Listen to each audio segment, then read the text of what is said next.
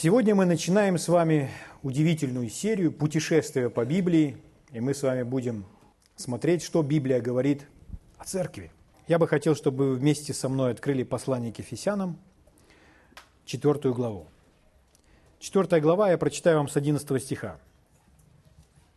Перед тем, как мы с вами вместе будем читать, мы вместе с вами согласимся в молитве, чтобы Господь каждому из нас на этом месте явил свой дух премудрости и откровения.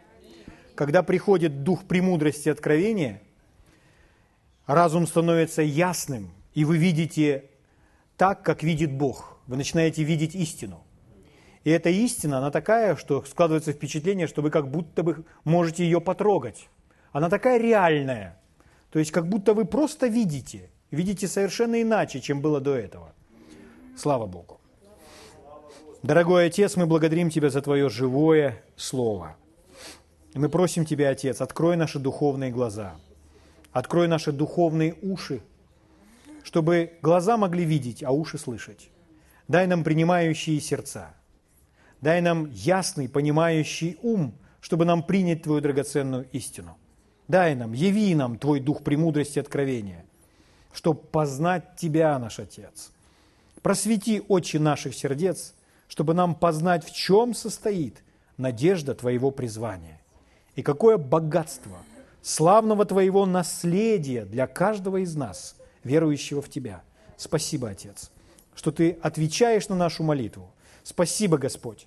Спасибо, благодарим Тебя за откровение, за новое понимание, за драгоценную истину. Спасибо, Отец. Во имя Иисуса. Аминь. Слава Богу. Итак, послание к Ефесянам, 4 глава, я буду вам читать с 11 стиха. Здесь написано, что Он, то есть Иисус, поставил одних апостолами, других пророками, иных евангелистами, иных пастырями и учителями. 12 стих. К совершению или к совершенствованию святых на дело служения. Итак, Иисус поставил или дал дары людям – он поставил этих апостолов, пророков, евангелистов, пастырей и учителей. Мы называем это пятигранным служением. И когда он сделал это, он сделал это для определенных целей. И эти цели здесь перечислены. Смотрите, для чего апостолы, пророки, евангелисты, пастыря и учителя. К совершенствованию святых на дело служения. То есть они были поставлены, чтобы совершенствовать святых на дело служения. Чтобы святые совершенствовались и могли совершать то, к чему они призваны, выполнять ту работу, которую Бог поручает выполнять каждому из нас. Итак, согласно этого стиха, то, что здесь названо «дело служения», вот это дело, это не работа апостола, пророка, евангелиста, пастыря и учителя. Нет, это работа каждого из нас, каждого верующего. Аминь. Слава Богу. Каждого святого для совершенствования святых, каждого из нас, на дело служения. Итак, это ответственность каждого святого совершать свое дело служения, к которому Бог призвал каждого из нас. Угу. Для чего все это необходимо? А дальше написано «для созидания тела Христова». Итак, все это необходимо, все, все эти дары служения, все это пятигранное служение и совершенствование святых на дело Божье. Это все необходимо для того, чтобы созидалось тело Христова. Давай заменим, заменим слово созидание словом строительство. Это синоним этого слова. Для строительства тела Христова. Угу. Если сравнивать тело Христова со строительством здания. Итак, для созидания тела Христова для строительства тела Христова. Угу. Итак, каждый из нас, верующих людей, должен возрастать, чтобы созидалось тело Христова, чтобы созидать тело Христова, потому что тело Христова созидается, и есть ответственность Божья, и есть наша ответственность. Поэтому мы участники в строительстве тела Христова или в созидании тела Христова. Слава Богу. Теперь давайте откроем следующее место Писания, исходя из этого. Евангелие от Матфея, 16 глава. Это наше ключевое место Писания, которое мы будем с вами читать снова и снова. И здесь есть слова нашего Господа Иисуса Христа, которые в моей Библии написаны красным, слава Богу. Поэтому мы будем основывать наше изучение на словах Господа Иисуса Христа. И наша задача, чтобы так размышлять над Божьим Словом, чтобы оно в нас вошло глубоко – что начало контролировать наше сознание и то, как мы с вами видим, и то, какие решения принимаем, и то, как действуем. Слава Богу. Евангелие от Матфея, 16 глава. Здесь написано. Будем читать с вами с 13 стиха. «Придя же в страны Кесарии Филипповой, Иисус спрашивал учеников своих, «За кого люди почитают меня, Сына Человеческого?» Это вопрос, который задал Иисус. Я думаю, вы все со мной согласитесь, что Иисус не задавал неважных вопросов. Дело в том, что этот вопрос очень важный. Знаете почему? Потому что этот вопрос определяет, или ответ на этот вопрос определяет местонахождение в вечности человека. Когда человек знает, кто есть Иисус, это станет определением, где он будет в вечности. Правда? Поэтому это очень важный вопрос. Некоторые считали Иисуса одним из пророков. Сейчас мы прочитаем ответ. Но я вам хочу сразу сказать. Считать, что Иисус одним из пророков, это не значит спастись. То есть для Иисуса сказать, что Он один из, это ничего не сказать. Потому что а Иисус не один из пророков, апостолов, евангелистов, пастырей или учителей. Нет. Иисус, Он над всеми пророками, над всеми апостолами. То есть Он пророк над всеми пророками. Он апостол над всеми апостолами. Он есть тот добрый пастырь, наш пастырь и начальник, который над всеми пастырями. Он есть великий учитель который поставляет других учителей, но он является выдающимся учителем. Аминь. Поэтому он не один из, он Христос с неба. Угу. Хотя он и действовал и как пророк, и как евангелист, и как учитель. Но мы сказали, что он имел на себе помазание без меры. Поэтому он был самый выдающийся пророк. Пророк над всеми пророками. Слава Богу. 14 стих. Они сказали, одни за Иоанна Крестителя, другие за Илью, а иные за Иеремию или за одного из пророков. Вот, одного из пророков. Нет, нет. Такой ответ не спасет. Он говорит им, а Иисус опять спрашивает, ну а вы за кого почитаете меня? Иными словами, он спрашивает их, ну а вы во что верите? Вы, это так верят люди. А вы во что верите? Кто я, по-вашему? Это очень важный вопрос, а ответ, как мы с вами сказали, судьбоносный. Дело в том, что мы всегда, когда вопрос стоит в нашем ответе, в исповедании нашей веры или в выражении нашей веры, или в ведении нашей духовной битвы, духовной борьбы против сатаны. Мы не можем с вами сказать, как говорит кто-то. Мы не можем сказать, ну, в моей церкви верят, что Иисус это так-то. Нет. Такой ответ, что в моей церкви верят так-то, не подходит. Или сказать, ну, такой-то вот ученый, или такой-то теолог, или такой-то там батюшка, или такой-то пастор – говорит так-то. Нет. Здесь, в таких ситуациях, мы с вами должны говорить то непосредственно, во что верим мы. Когда мы сталкиваемся с проблемой, когда мы сталкиваемся с вами, когда нам нужно вести битву, то не имеет значения, во что верят церкви, если это, если это не находится внутри вас. Это должно находиться внутри, это должно исходить из нашего сердца. Поэтому в такие минуты как правило, мы говорим то, что мы лично знаем, во что мы верим. И Иисус, когда сражался там в той пустыне, противостоял дьяволу, противостоял врагу, он не говорил, цитируя там кого-то из синагоги. Он говорил написано, и он цитировал то писание, которое находилось внутри него. Он исповедовал свою веру. Поэтому здесь Иисус спрашивает, не обращаясь прямо к ученикам, а по-вашему кто я? То есть вы, непосредственно вы, во что верите? Кто я такой? Угу. Итак, Симон Петр, отвечая, сказал, «Ты Христос, Сын Бога живого». Вот это величайшее откровение. «Ты Христос, Сын Бога живого».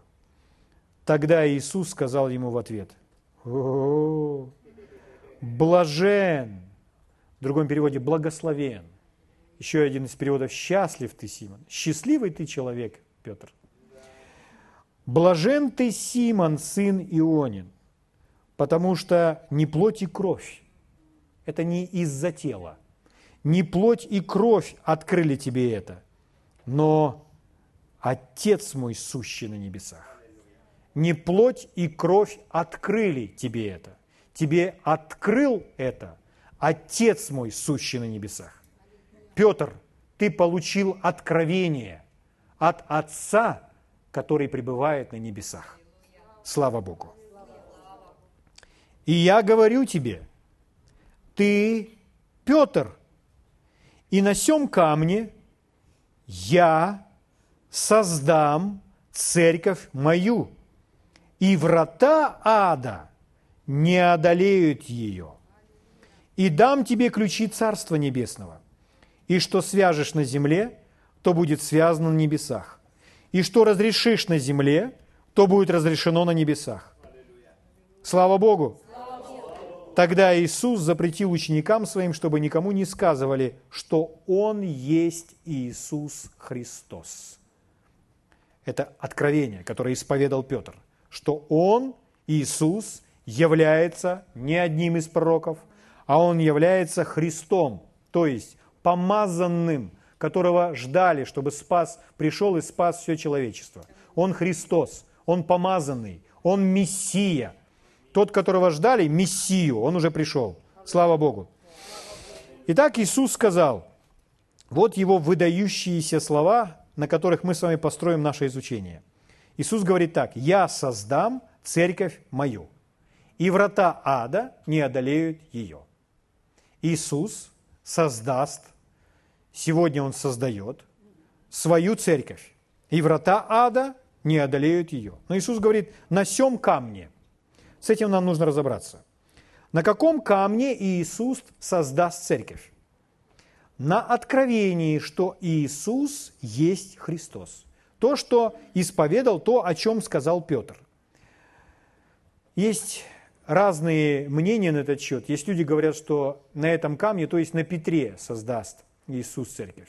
Но если посмотреть на ту игру слов, которая находится в греческом оригинале, то у человека никогда бы не возникло такой идеи, что Иисус создаст церковь на Петре. Дело в том, что здесь используются разные слова. Слово, когда он говорит «ты, Петр», у вас есть сноска «камень», и дальше «и на сем камне». Так вот, слово «Петр» и слово «камень» То есть, казалось бы, в нашем синдальном переводе из-за на слово Петр подразумевает «ты камень и на сем камне». И у нас получается, что как будто это одно и то же самое слово «камень». Но в греческом оригинале первое слово, которое у нас переведено как Петр, это слово Петрос. Петрос. Имя Петрос. Буквально оно означает камень или скала, но камень небольших размеров, который можно взять и поднять, и бросить, или передвинуть с места на место. Камень, который можно перемещать. Вот таких размеров камень. То есть, когда идет речь о камне, который можно передвигать или бросить, это Петрос. Угу. Следующее. А и на сем камне, опять слово камень, там слово Петра. Слово Петра – это другое слово, которое переводится как камень, как скала. Но это скала или каменная глыба, утес. То есть это монолитная скала. которая непосредственно в земле находится, которую невозможно передвинуть, которая не перемещается. Ну, посредством рук или посредством какого-то устройства там, экскаватора. Нет, это скала. То есть речь идет о монолитной скале, основании, как фундамент для строительства здания или даже целого города. Потому что город может быть построен на скале. Поэтому вот о чем идет речь, что это гораздо большие размеры. Поэтому это разные два совершенно слова. Давайте я вам прочитаю с учетом греческих слов. «И я говорю тебе, ты Петрос, и на сем Петра я создам церковь мою». То есть он показывает, что ты камень меньших размеров, а на этой монолитной скале, то, что ты только что произнес, что Христос, Иисус есть Христос, я создам мою церковь. Слава Богу. Итак, Иисус говорит, что Он создает церковь, что Он строит церковь. О чем это говорит? Это говорит о том, что Бог заинтересован в церкви. Раз Иисус строит церковь, значит Бог заинтересован в церкви. О чем мы будем с вами говорить? Что мы будем изучать? Мы будем изучать, что такое церковь. Какова цель для церкви? Чего Бог желает для церкви? То есть для нас с вами и это обогатит вашу жизнь. Дело в том, что церковь находится глубоко в сердце нашего Небесного Отца.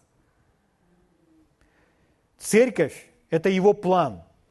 Построить церковь – это есть его цель. Поэтому церковь глубоко в сердце Отца, и мы должны знать, чего желает наш Отец, почему Он целеустремлен, заинтересован в том, чтобы построить эту церковь, если это находится в его сердце, если это его желание, то значит мы должны с ним сотрудничать.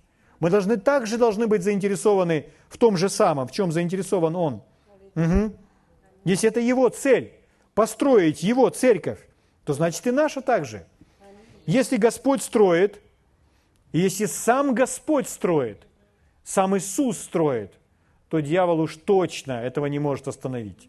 И дьявол уж точно ничего с этим не может поделать. Иисус так и сказал, «Я создам церковь мою, врата ада не одолеют ее». Поэтому истина о церкви, она вот такая. Иисус ее строит, и врата ада ее не одолеют. Слава Богу. Итак, Иисус строит церковь. Иисус строит церковь. И мы с вами – часть этого строительства. Мы участники этого строительства и часть этого строительства.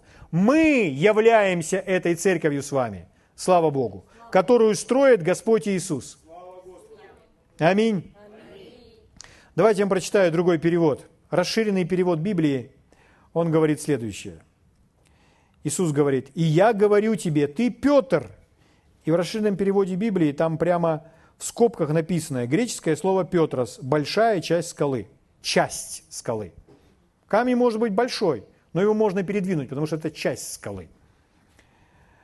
И на сем камне, и опять скобка открывается, написано греческое слово «Петра», огромная скала, как Гибралтарская скала. Я не знаю, почему переводчики решили в пример привести именно Гибралтарскую скалу. Если вам интересно, что это за гора такая, что это за скала, то это скала, которая на, над уровнем моря находится на уровне 426 э, метров. То есть, ну, может быть, недостаточно большая, но, но почему-то они привели в пример именно эту скалу. Итак, то есть речь идет о том, что это монолит. Монолит. Итак, я говорю тебе, на сем камни, на сем Петра, на этой скале, я построю мою церковь.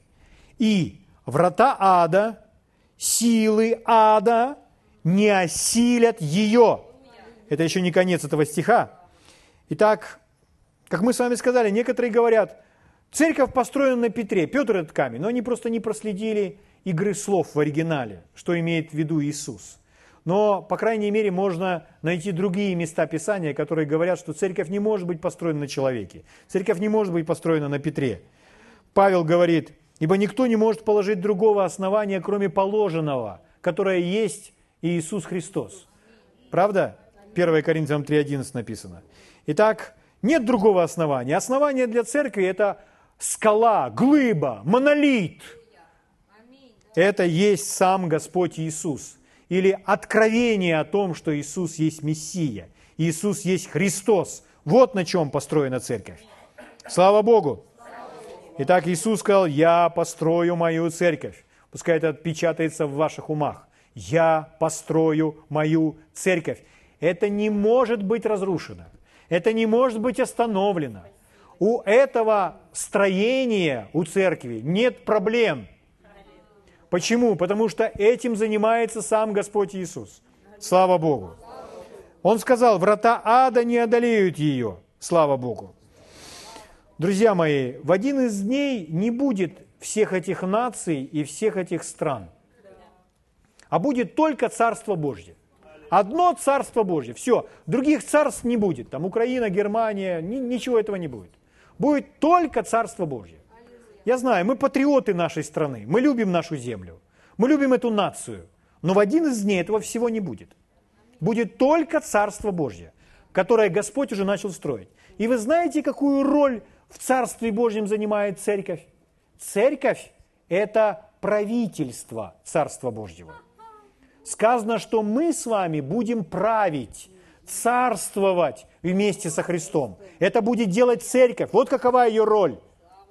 Сказано, что мы с вами, как церковь, будем судить ангелов, говорит Библия.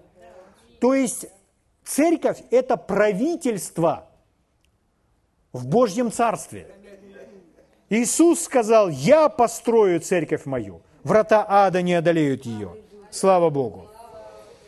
Итак, церковь, церковь, церковь, церковь занимает наивысшее место в Божьем плане. Слава Богу. Это правительство Небесного Царства. Слава Богу. Итак, еще раз этот перевод – и я говорю тебе, ты, Петр, и на сем камне я построю мою церковь, и врата ада, силы ада не осилят ее, не или не способны причинить ей вред, не способны причинить вред церкви. Кто? Силы ада, врата ада. И еще, не устоят против церкви. Итак, Иисус говорит, я создам церковь мою, врата ада – силы ада не осилят ее, не будут способны причинить ей вред, не устоят против церкви. Слава Богу. Друзья мои, врата ада, вообще все силы ада не способны, не имеют такой силы, чтобы одолеть церковь или причинить ей хоть какой-нибудь вред или ущерб. Это невозможно – Потому что сам Иисус строит церковь. Слава Богу. Дьявол не имеет такой силы, чтобы победить нас, потому что мы это церковь. Аллилуйя! Как мы прочитали в оригинале, именно это, это и прослеживается в оригинале того, что сказал Иисус. Не может противостоять церкви. Враг, дьявол, ад не может противостоять церкви. Не может. Слава Богу! Благодарю Тебя, мой царь и господин. Итак, друзья мои, что делает церковь? Церковь берет народы, нации для Господа. Церковь берет людей из тьмы, из рабства и выводит к свету, на свободу. И знаете что? И никто не может этому противостоять. И никто не может это остановить. Это истина библейская. Люди, к сожалению, думают по-другому. Все силы ада не могут остановить этот процесс, который назначил Бог. Следующая очень важная истина, исходя из этого. Сейчас мы будем ее с вами в себя пропихивать. Главное, чтобы каждый из нас добросовестно переживал и проглотил. Друзья мои, согласно этих стихов, что мы должны с вами увидеть? Мы должны увидеть следующее. Дьявол боится церкви. Вот именно так, никак иначе. Дьявол боится церкви. Чего боится дьявол? Кого боится дьявол? Бога? Бога он боится, конечно. Но он также боится церковь, которую строит Иисус. А эта церковь, это есть мы. Поэтому дьявол боится в церкви. Более того, он в ужасе от церкви. Я вам доказывать сейчас буду это все писаниями. Дьявол в ужасе, в панике, потому что он знает, потому что глава церкви Иисус, скажите, дьявол трепещет пред главой церкви? Так дьявол хорошо знает, что глава церкви, он уже заявил, что он строит церковь, которую врата ада, все силы ада не победят, не преодолеют, не остановят. Дьявол знает, глава церкви об этом уже заявил. Слава Богу! Аллилуйя! Никто во Вселенной не обладает такой силой, чтобы остановить церковь.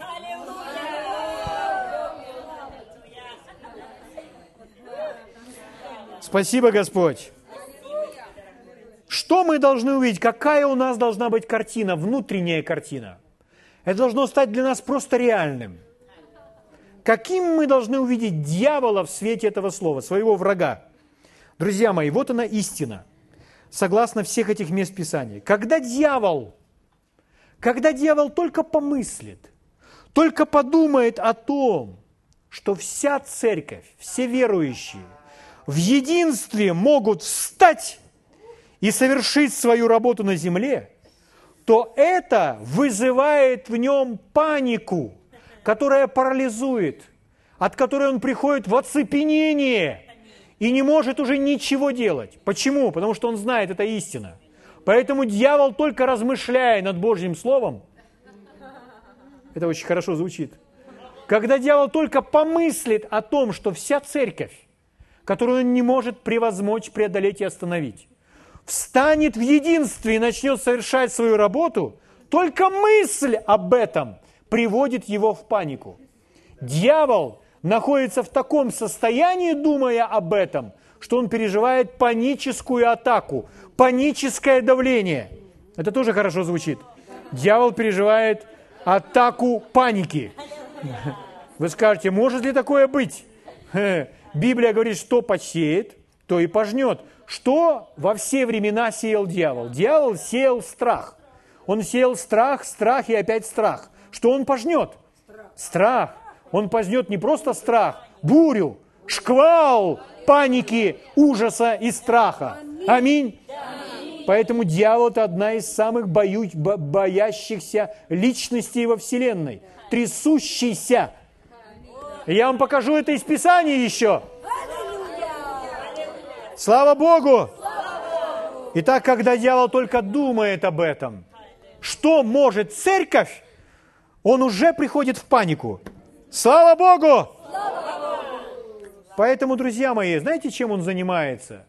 Без выходных, без обеденного перерыва, без перерыва на сон, на кофе и чай, без перестанку, без остановок. Он занимается, знаете чем? Он ходит и пытается обманывать верующих. Чтобы они не знали, кто они и что могут. И знаете еще в чем? Чтобы рассорить их между собой. Чтобы рассорить, разъединить, разделить их. Чтобы они не были вместе. Чтобы они смотрели на свои недостатки и думали о том, что мы не можем находиться вместе. Это дьяволу на руку. Поэтому единственное, чем он может справиться с верующими людьми, это обманом. Поэтому он и обманывает. Чтобы разделить нас, чтобы рассорить нас, чтобы удержать нас в неведении, чтобы оставить, удержать нас в невежестве по поводу того, кто мы и что мы можем. Но я не собираюсь быть в неведении и невежестве. И я не собираюсь ни с кем из вас ссориться – более того, я не собираюсь ссориться ни с кем в теле Христовом. Я не дам место дьяволу. Аминь. Слава Богу. Угу. Итак, дьявол переживает серьезную панику, думая о церкви. Аминь. О, слава Богу. Когда церковь встанет в своей власти и начнет действовать на земле – то знаете, на что это будет похоже? это будет похоже на то, как будто дьявола вовсе нет здесь, если бы церковь действовала. Но Писание говорит, не давайте ему места, не давайте ему никакой возможности, другой говорит перевод. Если ему не даем никакой возможности, значит, у него нет никакой возможности, нет никакой возможности проявиться.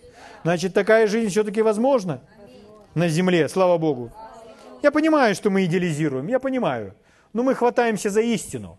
И этот идеализм, он все равно потом на небесах-то все равно будет. Поэтому дайте мне побольше этого сегодня здесь, на земле, чтобы насладиться этой небесной сладостью, этого совершенства и идеализма, где кругом свет и все белое, и нет чего-то такого средненького. Все на высшем уровне. Слава Богу! О, благодарю Тебя, Господь. Итак, что мы должны увидеть? Мы с вами должны просто закрыть глаза и через все эти места Писания позволить Святому Духу увидеть эту картину. Как дьявол напуган. Он знает, и Иисус объявил, что церковь, ни, у кого нет силы против церкви, у дьявола нет, ни у какого беса нет. Он это знает. Он знает, что церкви дана власть и сила. И если церковь встанет в единстве, он переживает эту панику, этот шок – этот ужас, он весь трясется. И Писание говорит нам с вами, нам, нам говорит, нам, противостаньте ему и скажите, написано, что он сделает? Написано, убежит от вас. Почему не сказано, нехотя уйдет? Вытолкайте силой дьявола из вашей квартиры. Нет, нет. Сказано, противостаньте ему, и он убежит от вас. Почему? Потому что он боится – Видели ли вы когда-нибудь кого-нибудь, кто убегает в панике? Бегущего кого-то в панике, в страхе. Так вот, знаете, это картина дьявола. Дьявол убегает в панике. Слава Богу. В ужасе. Трясущийся. Слава Богу. Благодарю Тебя, Господь.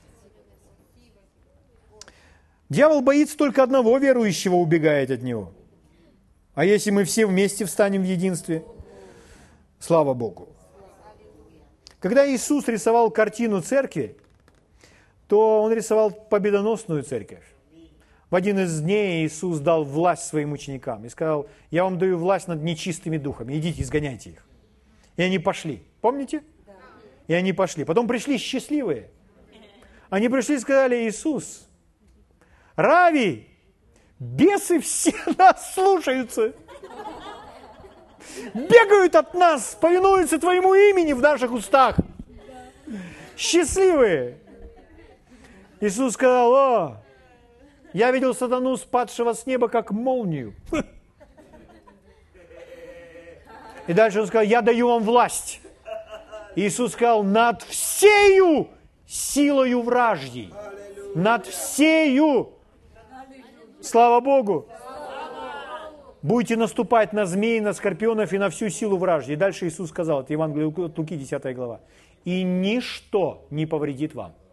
Поверните своему соседу и скажите, ничто не повредит вам. Скажите, кто это сказал? Иисус. Это сказал Иисус, глава церкви. Скажите, это возможно? Ничто не повредит вам. Слава Богу! Слава Спасибо тебе, мой царь. Итак, друзья мои, когда Иисус был на этой земле, Он молился о нашем единстве. Евангелие от Иоанна в 17 главе вы можете найти, где Иисус молится, чтобы мы с вами были едины. Мы это кто? Верующие. Мы это церковь.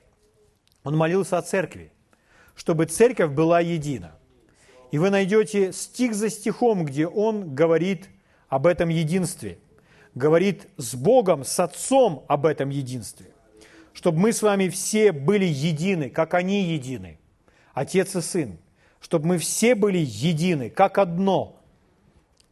Евангелие от Иоанна, 17 глава, это написано и в 21, 22 и 23 стихе. Вы можете найти об этом единстве. Итак, Иисус молился о церкви, Он молился о нашем единстве – Давайте мы вместе откроем послание к Ефесянам опять, четвертую главу, и посмотрим, что там нам говорит Павел. Почему единство так важно? Потому что только в единстве можно завершить, совершить все, что призвано сделать церковь. Без единства отдельные личности не смогут совершить всего того, к чему призвана церковь. Я покажу вам это в течение нескольких собраний из Писаний. Итак, смотрите, послание к Ефесянам, 4 глава. С первого стиха читаю. Павел говорит, «Итак я, узник Господи, умоляю вас поступать достойно звания, достойно звания, в которое вы призваны». Он призывает нас поступать достойно звания, достойно призвания, в которое мы были призваны. Мы все призваны Богом. Дальше. Со всяким, очень внимательно, это очень важные слова Павел говорит. Дух Святой через Павла. Со всяким смиренномудрием. Речь идет о смирении. Следующее. Кротостью. Речь идет о кротости. Кротость и смирение. Дальше. Долготерпением. Терпение – да еще и долгое терпение. То есть много терпения. О чем он говорит? Зачем это смирение, кротость, терпение? Зачем? Снисходя друг к другу любовью. Друг к другу это к кому? Это к верующим, к своим братьям и сестрам. Снисходя друг к другу любовью. Зачем? Стараясь сохранять единство Духа. Вот для чего все это необходимо. Поступайте достойно призвания, в которое вы призваны. Для этого вам понадобится смирение, кротость, терпение. Снисходите друг к другу любовью. Зачем? Чтобы сохранить единство. Чтобы сохранить единство Духа в союзе мира. Слово «союз» или «узы». Мы с друг другом в союзе, мы заключили союз. Мы друг с другом в узах, подобно брачному союзу, брачным узам. То есть мы связаны с друг с другом. И это нужно сохранять. Это единство нужно сохранять. Что это такое? Это и есть то строительство церкви, о котором мы с вами говорим. И нам открываются очень важные истины. Мы видим о единстве.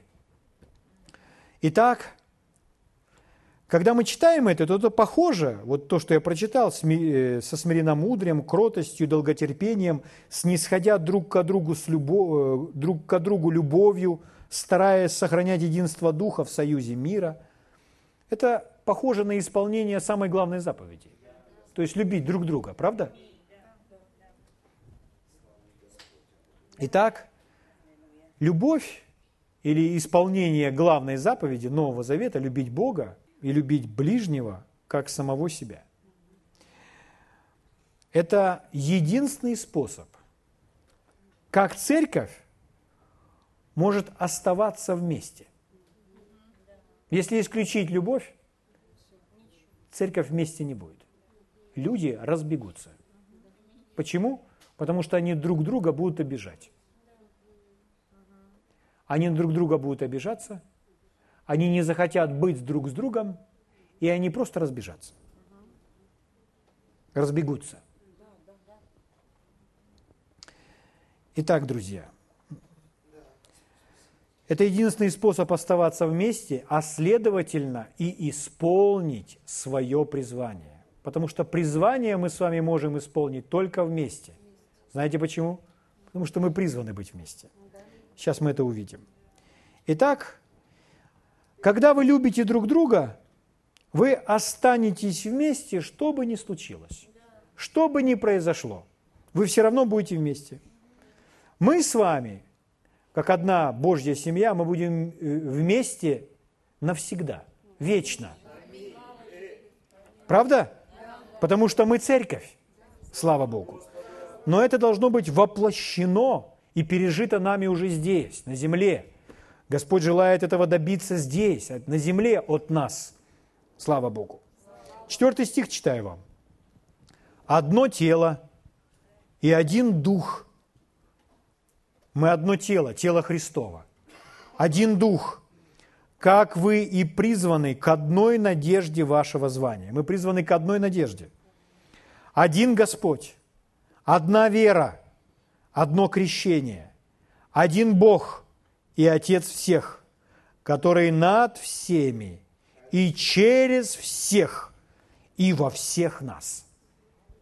Один Бог, который через всех, через всех нас. Бог много может сделать через одного человека. Представляете, сколько Он может сделать через всех нас. Слава Богу. Угу. Господь Иисус учил, что если царство разделится на две или три части, то это царство не может устоять. Поэтому в единстве это сила. Угу. Однажды Господь сказал одному удивительному служителю, который начал свое служение, и Господь ему сказал следующие слова. Чтобы сохранить его, чтобы служение было успешным – ты не должен иметь никаких раздоров, никаких споров, разногласий, не вести никакой борьбы в своем служении. Когда мы занимаемся служением Богу, когда мы у Него на службе, то мы должны с вами научиться, что в нашей жизни не должно быть никаких ни раздоров, ни споров, никаких разделений. Почему? Иисус молился о единстве. И мы прочитали только что у Павла, что нужно и со смирением, кротостью и терпением, с помощью божественной любви сохранить единство Духа. Аминь. Итак, Господь ему сказал, что не должно быть никаких раздоров, никаких ссор. И он ему сказал дальше следующее, потому что ссоры или раздоры – это проявление присутствия дьявола. Дьявол постоянно пытается принести раздоры. Раздоры в семье, конечно же, раздоры в церковь. Это то, чем он занимается постоянно. Люди говорят, о, вот откуда это все? О, вот тот такое это сказал про меня или про ту сестру, а тот, а, тот, а тот вообще это сказал. А что тот сказал? А тот сказал, а ты слышал, что тот сказал? А, а что тот сказал? А тот, а, а вот тот это, да, ага. И вот люди сидят об этом и разговаривают. И накапливают всякие негативные чувства. Кто что сказал, и кто что сделал и так далее. Но нужно что делать? Сохранять единство Духа. То есть, когда человек так говорит, когда человек прислушивается к этим, ко всем разговорам и позволяет ему, позволяет всем этим разговорам на себя влиять, то это приведет к ссорам, к раздорам. Нужно себя защищать от этого всего. Аминь. Слава Богу. Не должно быть ссор, не должно быть раздоров. Мы призваны сохранять единство Духа. Угу. Почему это так? Почему дьявол приносит все эти раздоры и ссоры постоянно? Друзья мои, потому что дьявол боится нашего единства. Если дьявол видит, что кто-то мирится, для него это ужас.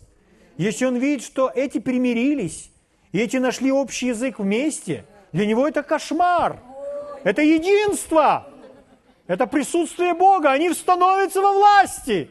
Они меня уничтожат. Вы понимаете? Поймите, э, например, один я, я не могу, допустим, принести достаточно средств на строительство здания. Один я. Но все мы можем. Если бы один я собирал средства на строительство здания, то я бы собирал не знаю еще сколько времени. Но мы с вами собрали и сделали, собрали и сделали. Слава Богу. А нам еще помогают другие партнеры. Другие партнеры в этой стране и в других странах поддерживая нас. Поэтому эта работа становится еще более легкой для нас. Это все из-за единства. А если все рассорятся, то и работа не будет выполнена. Итак, друзья мои, все самое великое произойдет тогда, когда мы будем вместе. Никогда мы рассоримся. Никогда мы разойдемся по домам. Нет. Все самое великое произойдет, когда мы будем вместе. Почему? Потому что это Божий план. Великие чудеса, самые великие достижения произойдут не когда мы будем действовать в одиночку, но когда мы будем вместе. Господь совершит через нас, когда мы вместе соединимся. Слава Богу. Итак, верите ли вы, что ну, мы должны быть вместе? Что семья должна быть вместе, что церковь должна быть вместе, Царство Божье должно быть вместе. Да, мы верим в это. Спасибо, Отец. Так хорошо. Что такое церковь? Дело в том, что слово «церковь», оно имеет дословный перевод. Слово, которое у нас переведено как «церковь». В греческом оригинале это звучит как «эклесия». «Экклезия». Итак, буквально это слово означает следующее. Оно означает «собрание» или «собранные вместе». Собранные вместе люди – это эклезия. Собрание. Поэтому, когда Иисус говорил, что Он создаст церковь, Он говорил о собранных вместе, собранных воедино, о собрании, о собрании людей. Что это такое? Это слово используется, когда люди собраны из разных мест. Когда люди, например, выходят из своих домов, выходят из своих квартир и приходят на городскую площадь для решения каких-то вопросов или для какого-то мероприятия. Так вот, люди, которые вышли из своих домов, вышли из своих квартир и пришли на городскую площадь, это собранные вместе, это собрание. Вот это есть наглядный образ церкви.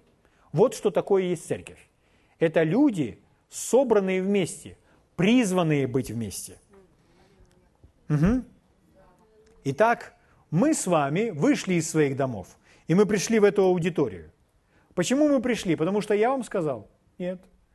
Мы пришли, потому что мы призваны самим Богом. Мы знаем, мы, мы услышали Его призыв. Мы с вами пришли из своих домов. Мы с вами пришли из своих квартир. А знаете ли вы, что у нас здесь есть люди, которые переехали в этот город и живут здесь из-за церкви. Один человек, другой человек оставили свою местность, преодолели километры, чтобы поселиться в этом городе. Кто им об этом сказал? Я им сказал, приезжай сюда. Нет, я им не говорил.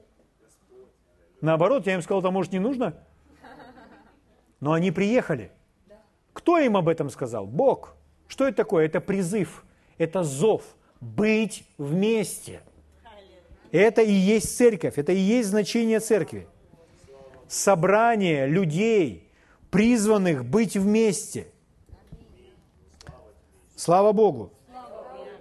Именно об этом говорит послание к евреям. 10 глава, 25 стих. «Не будем оставлять собрание своего». Итак, не оставлять своего собрания, как есть у некоторых обычаев, но будем увещевать друг друга, тем более, чем более усматривайте приближение Дня Онова. Угу. Друзья мои, во все времена люди говоря, говорили, говорят и, по всей видимости, будут говорить. Знаете, что они говорят? Они говорят, ну, я прекрасно могу поклоняться Господу и дома. И я дома чувствую себя свободней чем на людях. Поэтому дома я переживаю Бога более глубоко. Ну, Бог же везде сущий, Он же везде. Да, Бог везде. И вы действительно можете поклоняться Богу дома и должны. Но вы не понимаете, о чем говорит Библия. Потому что у Бога есть цель соединить, собрать нас вместе. Это Божья цель собрать нас вместе, воедино. Поэтому, когда человек говорит, что он может прекрасно это делать, он не понимает Божьих целей для своей жизни. Это наше призвание. Бог желает нас всех соединить вместе, собрать вместе. Вот почему сказано, не оставляйте собрания. Аминь. Слава Богу. Другой перевод этого места Писания, Евреям 10 глава, 25 стих, так звучит. Очень хорошо звучит. Давайте не будем пренебрегать нашу встречу вместе. Когда мы вместе встречаемся, давайте не будем пренебрегать этой встречей. Как делают некоторые люди, но будем поощрять друг друга, особенно сейчас, когда день его возвращения приближается. Слава Богу! Итак, мы собираемся и должны быть готовы вместе что делать? Вместе молиться, вместе верить, вместе давать, вместе служить, вместе выполнять божественную работу, которой Он призвал нас. Слава Богу! Итак, что такое церковь, эклезия? Еще раз. Буквально это слово означает собрание или собранные вместе. Одно из значений – призванные быть вместе. Итак, Господь призвал нас быть вместе. И это есть Его церковь. Он строит свою церковь, призвав на нас быть одним, одно тело, и призвал нас сохранять единство Духа в союзе мира. Слава Господу! Хорошо. Дальше у меня немножко другой пункт. Давайте мы откроем одно место Писания и сегодня на этом остановимся. Послание к Ефесянам, первая глава.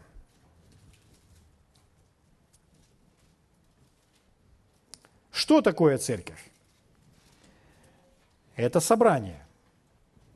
Люди, собранные вместе, призванные, те, которые ответили на Божий призыв быть вместе.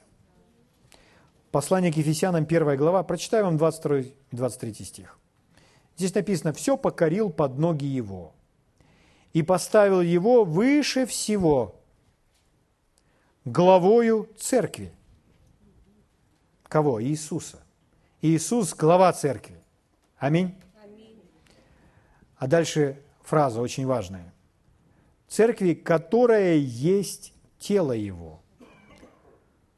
Которая есть тело Его, полнота наполняющего все во всем. Церковь – это тело нашего Господа Иисуса Христа.